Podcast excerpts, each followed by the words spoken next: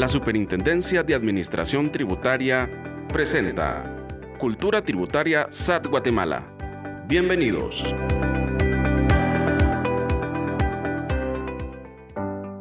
Hola a todos, una vez más, qué alegría estar nuevamente con ustedes en esta quinta temporada de Cultura Tributaria SAT Guatemala. Soy Willy Paredes y quiero darle la bienvenida a nuestro tercer episodio. Esta temporada la hemos dedicado para platicar sobre la necesidad de conocer el rol que tenemos como ciudadanos guatemaltecos dentro del sostenimiento de nuestro país a través del pago de los impuestos. Como recordarán, en los dos episodios anteriores nuestros invitados conversaron acerca el Estado y sus elementos, así como el compromiso que conlleva arribar a la ciudadanía, que son aspectos que fortalecen la cultura tributaria. En este tercer episodio, nuestros invitados estarán desarrollando el tema los derechos y responsabilidades de los ciudadanos. Este tema es relevante porque se podrá considerar que todo derecho conlleva una responsabilidad, con el fin de comprender la importancia que tiene para el país cumplir con todas nuestras obligaciones. Acompáñanos junto a María Victoria Flores, Emerson Ramírez y Álvaro Izaguirre, representantes de la Intendencia de Atención al Contribuyente de la SAT. Sin más preámbulo, damos paso a nuestros invitados para abordar este importante tema. Iniciamos. Muy bien, un, saludo muy especial a todas las personas que tienen la amabilidad de, vernos y también de escucharnos.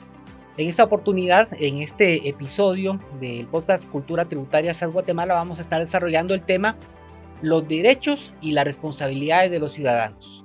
Muchas veces conocemos nuestros derechos y los hacemos valer, pero ignoramos cuáles son nuestras responsabilidades, o tal vez las conocemos, pero es importante recalcar para poderlas aplicar correctamente y que podamos ser cada vez mejores ciudadanos. ¿Qué tal Emerson? ¿Qué tal Vicky?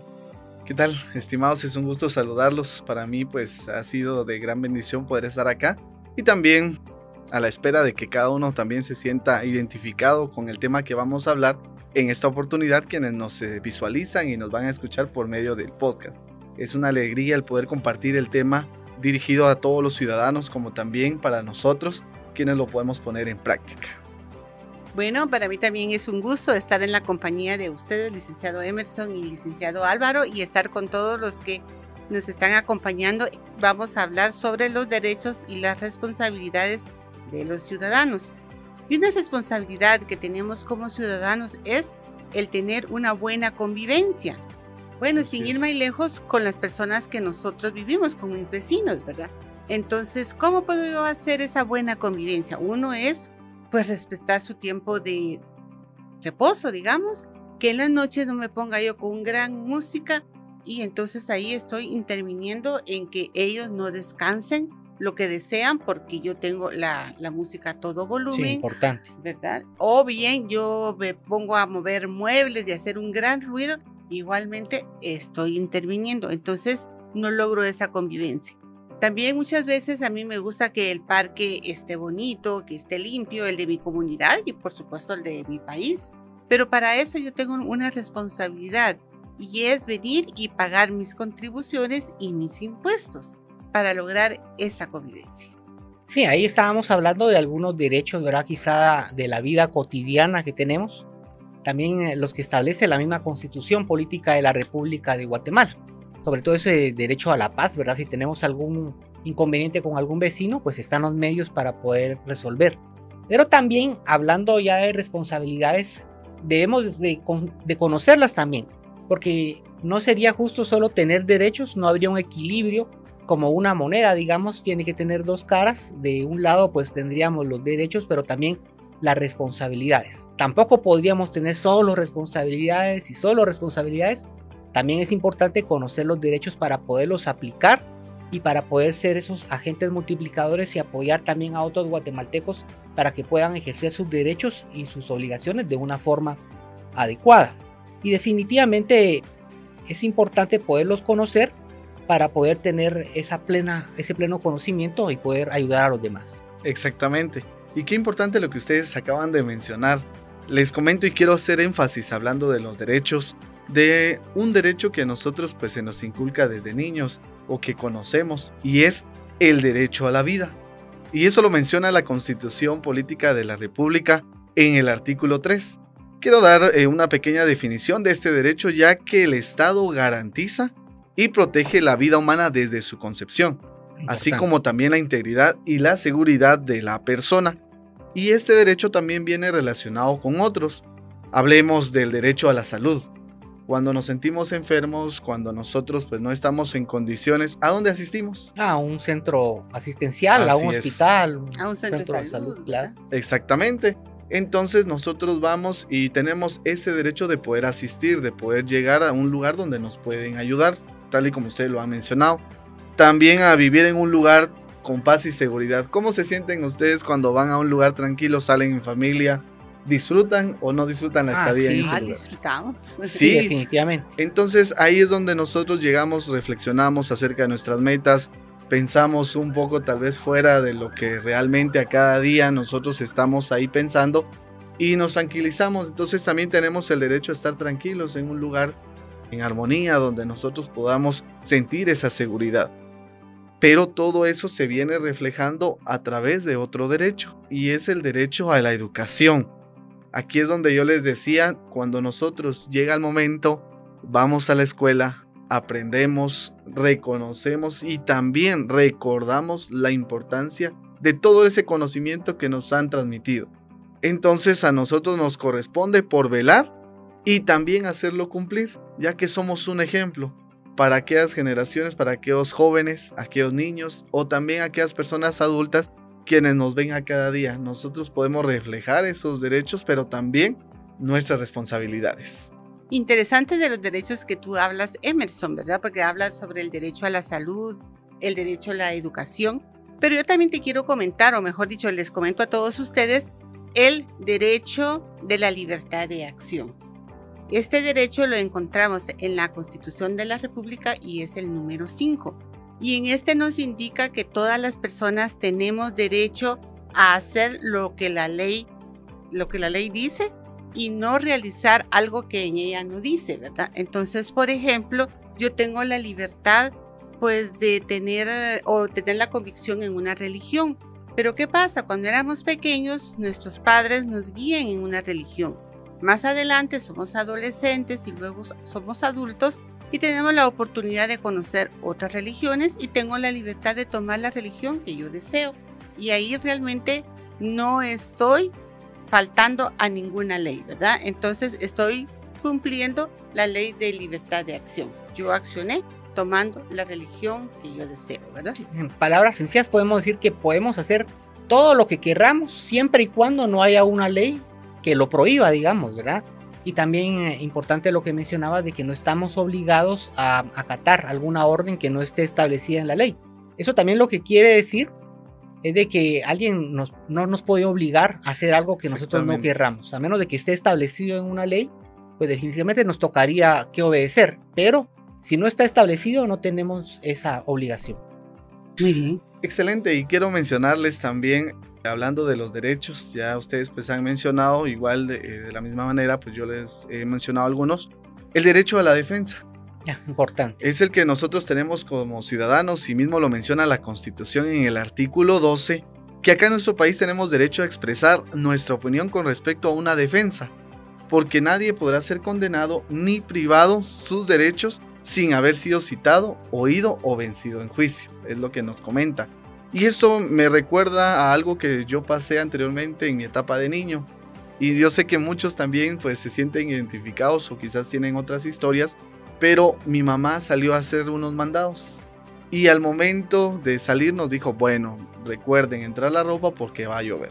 Nosotros nos pudimos a jugar y en ese momento se vino ya unas gotas, nosotros entramos la ropa, pero se vino también un fuerte viento y una rama de un árbol zafa de ahí y llega a topar en la ventana.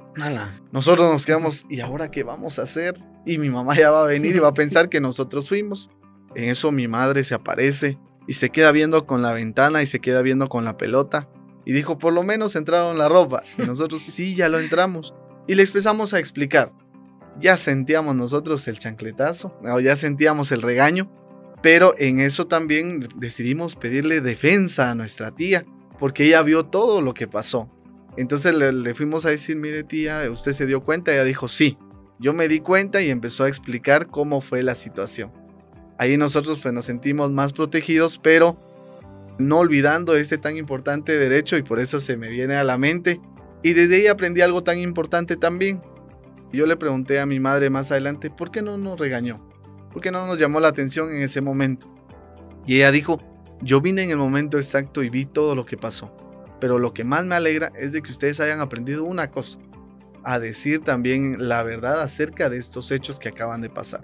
Y también le creía a su tía porque ella vino a defenderlos con la verdad. Entonces es importante en situaciones así como estas, pues recordar este derecho. Yo sé que hay muchos ejemplos, pero esto también puede hacernos a nosotros recordarlo. Y es que esto aplica para toda actividad de la vida, así como un ejemplo tan sencillo que nos colocaba Emerson de, de niños. Esto aplica sobre todo también en el ámbito administrativo y judicial. Exactamente. Digamos, si una persona se le está sindicando, se le está señalando de que está realizando algo que está malo, también tiene derecho a defenderse. Por ejemplo, ah, si a un comerciante le dicen, mire, ese su producto es de contrabando, No, tiene, digamos, las licencias para estar en el país, él le puede decir, momento, yo aquí tengo mis facturas de la compra, las pólizas de importación cuando realicé esta, este producto, digamos, cuando lo compré, y ahí tiene todos los elementos. También es importante que cuando ejerzamos nuestro derecho de defensa tengamos también los elementos que puedan documentar, que nos puedan servir como defensa, digamos, para poder hacer valer ese derecho que tenemos como guatemaltecos. Pero ahora también me quiero referir yo a otro de los derechos que está establecido en la Constitución Política de la República de Guatemala y es la libertad, eh, el derecho a la libre locomoción, que ya está en el artículo 26 de la Constitución. Es, es, decir, yo puedo viajar, digamos, de la ciudad capital a Quetzaltenango, a Petén, salir del país, cambiar de residencia si yo quiero, digamos es un derecho que yo tengo como guatemalteco.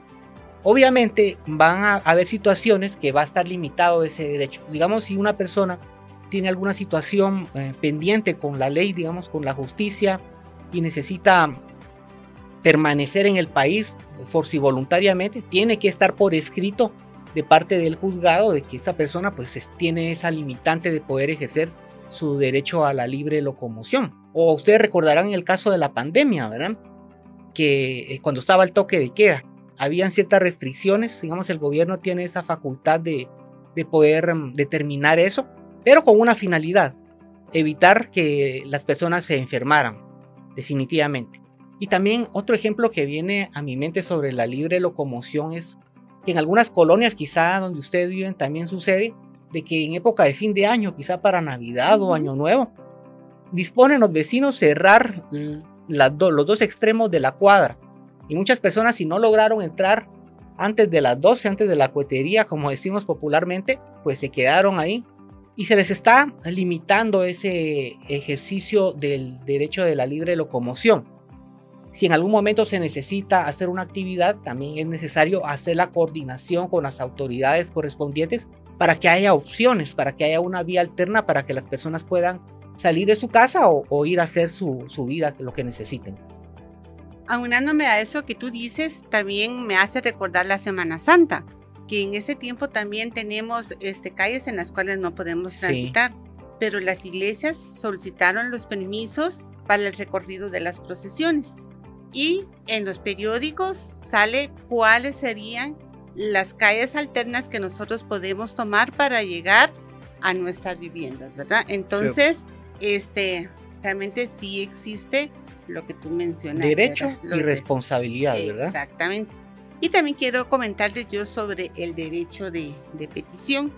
Este se encuentra en el artículo número 28 de la Constitución de la República, donde dice que tenemos el derecho de manera individual o de manera colectiva solicitarle a las autoridades alguna petición. Entonces, me puse a pensar, por ejemplo, en las facilidades de pago que da la SAT, ¿verdad? Cuando un contribuyente pues tiene, no tiene la capacidad de pago de un impuesto, por ejemplo, del ISR o de alguna multa, entonces él puede dirigirse a SAT y solicitar una facilidad de pago y también puede decirle yo puedo pagar en 6, 12 o que 18 meses podría ser, ¿verdad? Así es. Entonces, puede ser que eh, lo más seguro es que va a recibir una respuesta positiva, pero para eso él debe de cumplir con sus responsabilidades. ¿Y cuáles serían esas responsabilidades? Bueno, número uno es tener sus datos actualizados en el RTU. Número dos, el venir y llenar los formularios adecuados para esta solicitud y para realizar sus pagos.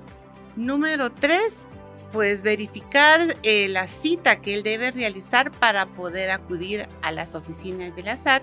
Y lo último es realmente cumplir con el convenio de pago que yo solicité. Definitivamente. Entonces, eso es que tenemos derecho a una petición, pero también tenemos la responsabilidad cumplir. Si no, se le vuelve un problema más, más delicado ya legalmente. Así es.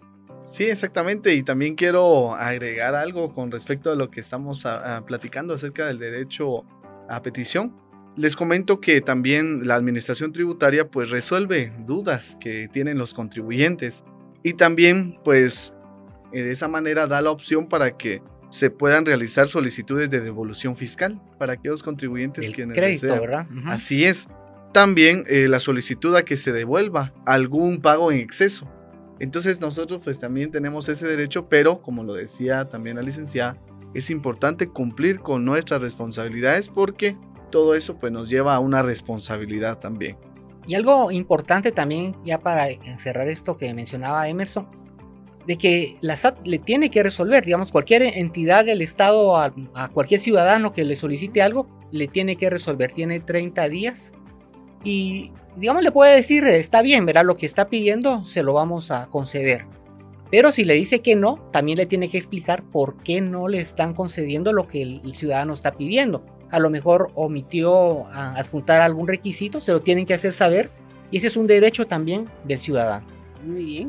Excelente algo que viene, sabemos que los derechos que hemos comentado son muy importantes y quiero referirme a la emisión del pensamiento.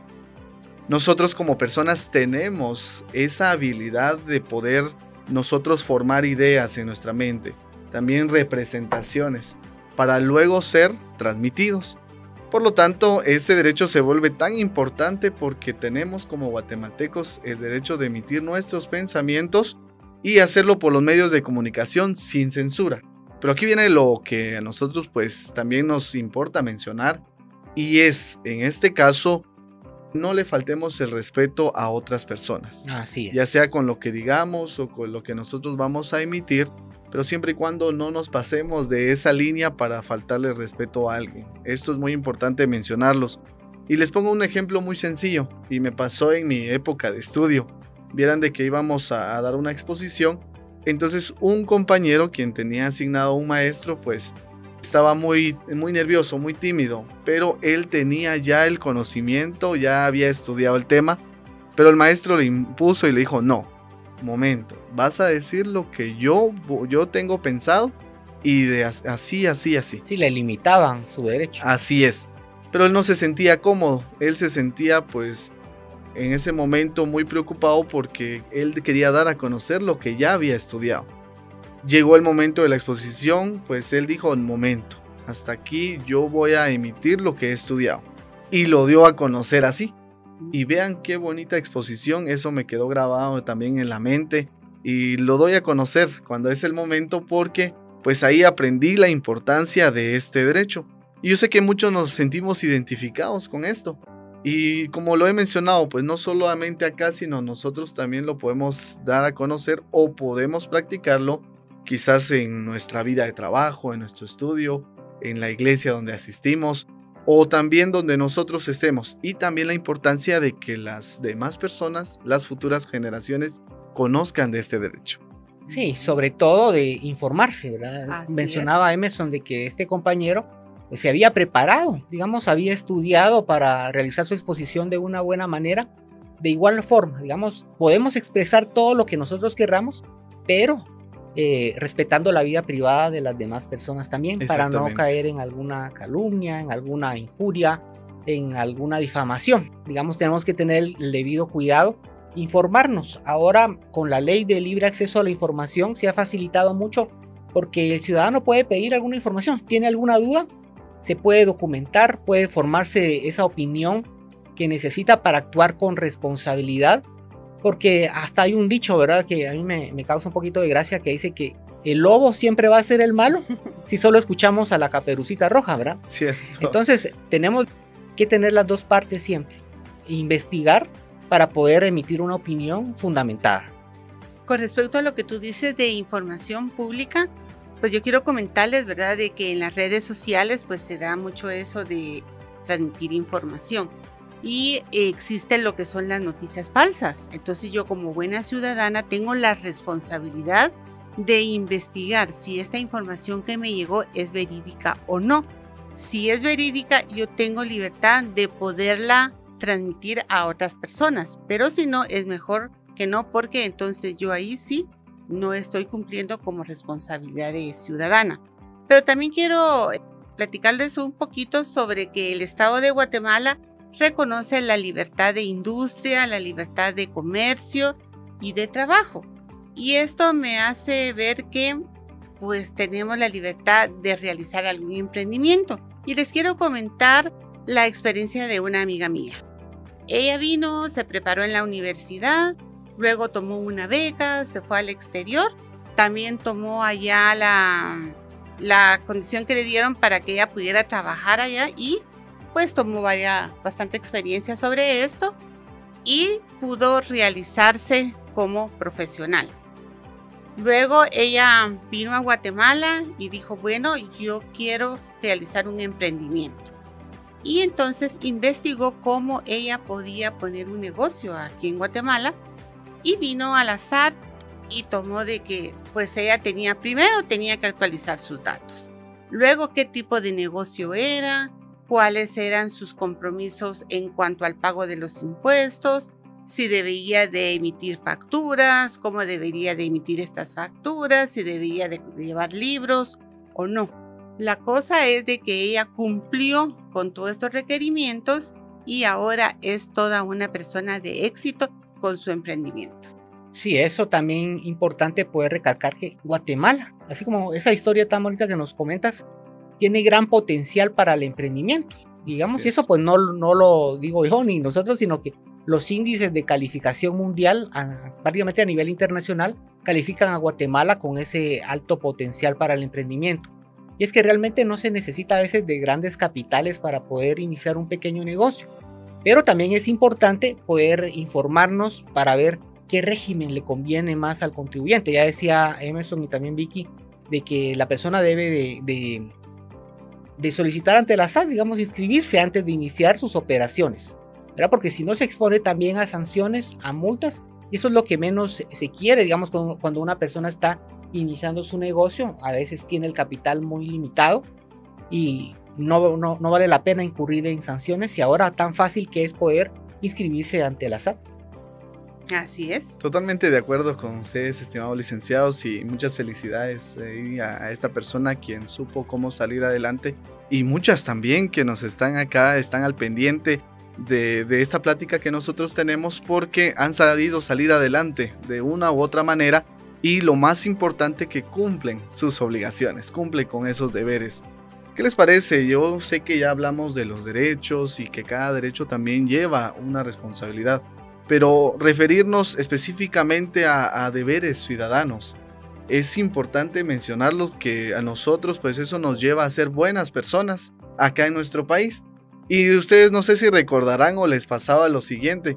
Cuando uno venía de la escuela, venía uno con la mochila, la dejaba ahí quizás en la sala, en el dormitorio, agarraba uno el balón o los juguetes y, bueno mamá, ahí vengo, ya me voy. Y, la mamá como, ¿ya hiciste tu tarea? Ah. ¿O te dejaron tareas? Bueno, ya no, mejor. Y centraba uno a realizar las tareas. Desde ahí uno va aprendiendo la importancia de cumplir también con nuestras obligaciones, nuestras responsabilidades. Así es. Y parte de nuestros deberes que se encuentran es trabajar por el desarrollo cívico, cultural, moral económico y social. Y hasta este tiempo pues se ha llevado a cabo lo que es eh, los servicios, en este caso el servicio militar y el servicio cívico. Ustedes sabían en su momento pues yo fui servidor cívico. Interesante. sí, vieran que yo fui servidor cívico y tuve esa experiencia. Para mí ha sido una de las mejores que guardo siempre en la mente. Porque no solamente se nos dio una guía, sino también yo lo llevé a la práctica y pude conocer. Yo no sabía qué era una factura, le soy sincero. No sabía qué era la administración tributaria, no sabía también acerca de otras instituciones, sus funciones. Yo no sabía absolutamente nada. Fue hasta ese momento donde yo pude comprender y no solamente quedarme con la información, sino también yo la iba y lo enseñaba a mis familiares, a mis vecinos, a quien yo me encontraba, pues yo platicaba y les comentaba. Hasta el día de hoy me siento muy a gusto porque sé que ya mis hermanos han crecido, ellos ya realizaron lo que es la solicitud de NIT y mis padres pues se actualizan, ya saben cuál es el procedimiento y me siento muy feliz. Mis vecinos preguntan, ¿cómo puedo inscribirme? Ya estoy inscrito, ¿cómo puedo hacer las declaraciones? Todo eso se ha venido sumando y es muy importante para mí. Y esa es la idea, ¿verdad? De ser agentes multiplicadores, en este caso de la cultura tributaria, lo que comentaba Emerson, pero también cada persona que presta ese servicio militar, ahí pues reciben entrenamiento o en cualquier entidad donde también presten ese servicio cívico de, de, manera civil, pues también los preparan. Y eso les va a ayudar para incorporarse a su vida económicamente activa para los jóvenes que están iniciando esto, digamos, también ahí les van a pedir que tengan su RTU actualizado, ¿verdad? Para poder prestar ese servicio, ya sea militar o, o cívico importante, recalcarlo para tener esa ciudadanía y ser parte, ser protagonista definitivamente. Y algo también que está establecido en el artículo 135 de la Constitución, lo que establecía, decía Emerson, es el contribuir con los gastos públicos. Obviamente en la forma que esté establecida con la ley. Quizá ahí ya no, ya no le gusta mucho a, a las personas, pero debemos de comprender de que el Estado necesita agenciarse de fondos para cumplir también con esas obligaciones que tiene. Y en ese sentido, cada uno de nosotros debemos de contribuir en la forma que esté establecido. Eso se llama principio de legalidad, que también está en el artículo 243, 239 perdón, de la Constitución. Y ahí se establece que solo el Congreso de la República es el único que puede decretar impuestos. La SAT no tiene esa facultad de decir vamos, vamos a crear un impuesto nuevo. Tiene que estar establecido en la ley, tiene que estar establecido cuánto va a ser el porcentaje que se va a, pagar de acuerdo al hecho generador. Tiene, tiene, que estar establecido cuáles son las exenciones, cuáles son las infracciones si se dan en algún momento. Obviamente no, no quisiéramos hablar de eso, pero eh, tiene que estar establecido en la ley.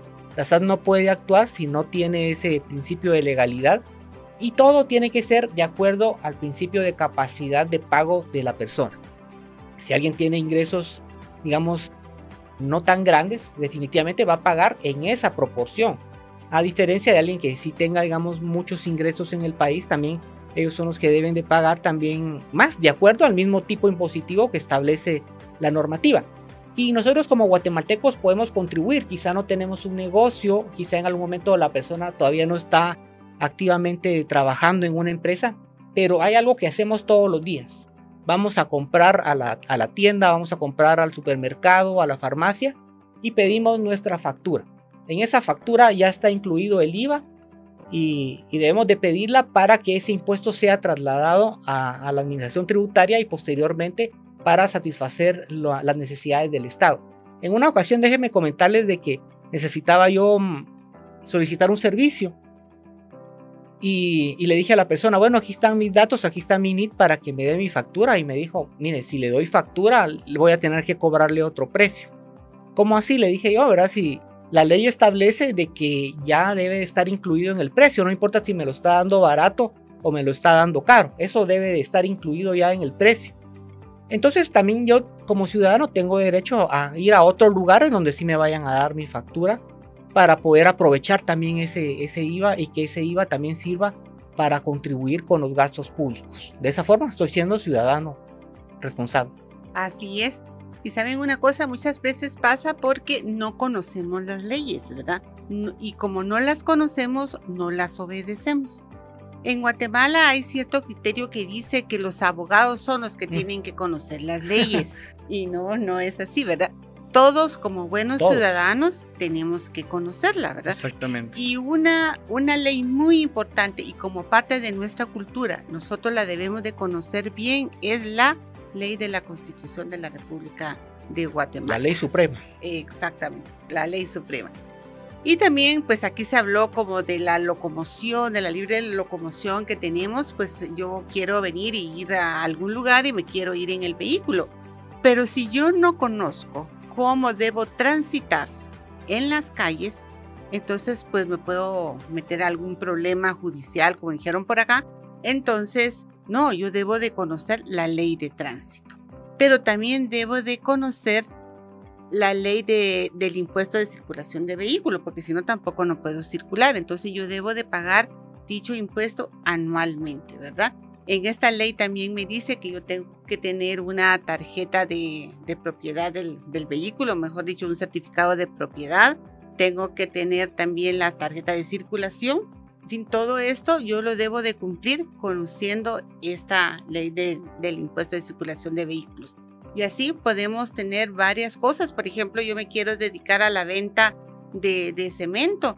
Yo debo de conocer la ley de la circulación y venta de, de cemento, ¿verdad? Entonces, todo esto a nosotros nos ayuda si nosotros conocemos estas leyes.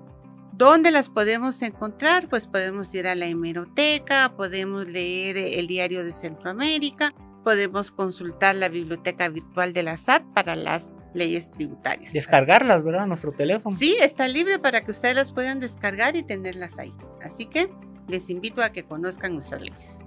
Sí, y de acuerdo con lo que usted mencionaba, licenciada, le comento que esto les ha pasado a muchas personas y nos han contado muchas experiencias con respecto que a veces las personas quienes realizan la venta de un vehículo pues no hacen el traspaso. Así se queda. Pero ellos, pues esa persona sigue siendo responsable en el ámbito tributario, civil y penal a la hora de algún percance. Y eso a veces se les sale de las manos. Por eso es importante que eh, reconocer que todos tenemos derecho. Tanto ustedes quienes estamos eh, en esta ocasión, como también quienes están ahí al pendiente te- a tener un carro, una motocicleta.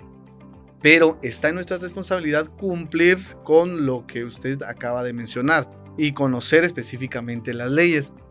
Parte de nuestras obligaciones, ya hablando en materia tributaria, existen dos obligaciones, que son las formales y también las sustantivas.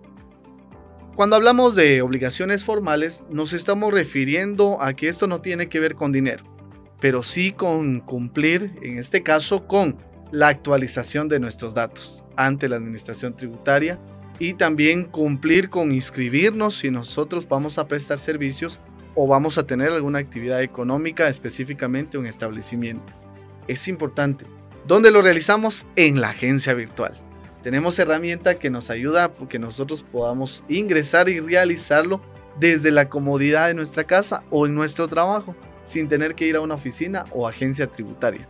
Pero esta herramienta lleva lo que es una contraseña.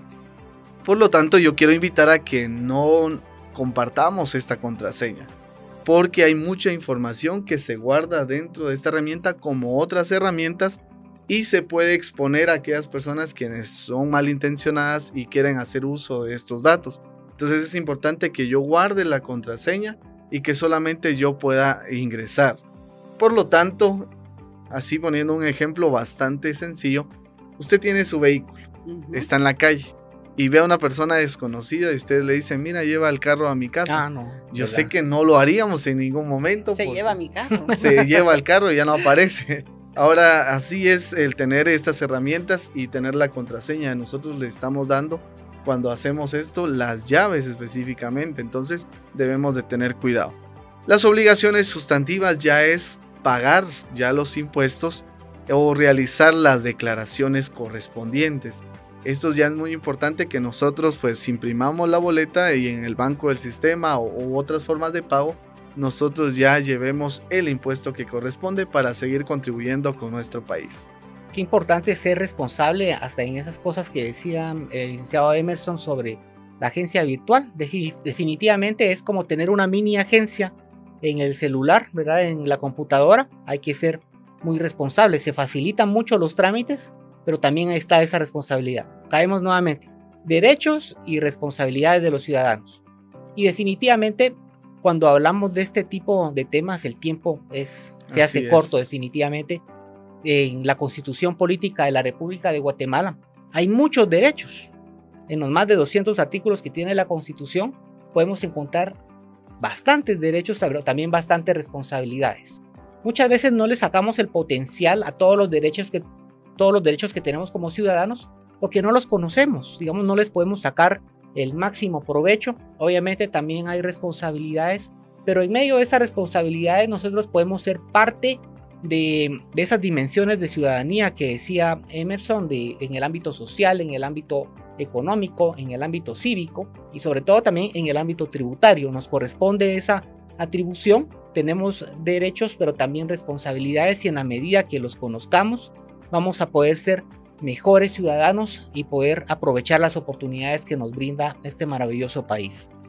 Exactamente, estimado licenciado, y para mí pues es importante mencionar, y no solo mencionarlo, sino recordar estos derechos, pero también responsabilidades, y como dice la canción, cada derecho pues conlleva eh, un deber. Entonces, es.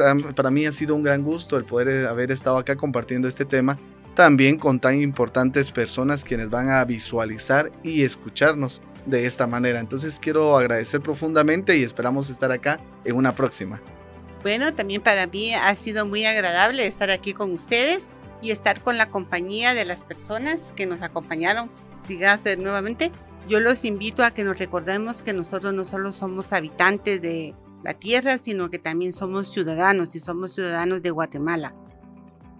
Que es necesario que nosotros conozcamos las leyes, que nosotros conozcamos nuestras responsabilidades y conozcamos nuestros derechos y esto nos hará mejor ciudadano y una Guatemala mejor. Así que les doy las gracias a ustedes por estar con nosotros y nos veremos en una próxima. Un gusto. Es un gusto para estar con ustedes. Y es así como hemos presentado el tercer episodio de nuestra quinta temporada de Cultura Tributaria SAT Guatemala. Agradecemos a nuestros invitados quienes han desarrollado este interesante tema relacionado a la cultura tributaria.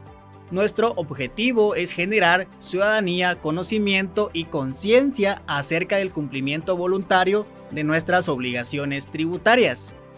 Esperamos haber dejado en ustedes un nuevo aprendizaje en su actividad profesional o académica. Los invitamos desde ya a nuestro cuarto episodio de esta quinta temporada. Soy Willy Paredes y ha llegado el momento de despedirme. Recuerden seguirnos y habilitar la campanita para recibir las notificaciones de los episodios que estaremos publicando. Hasta la próxima.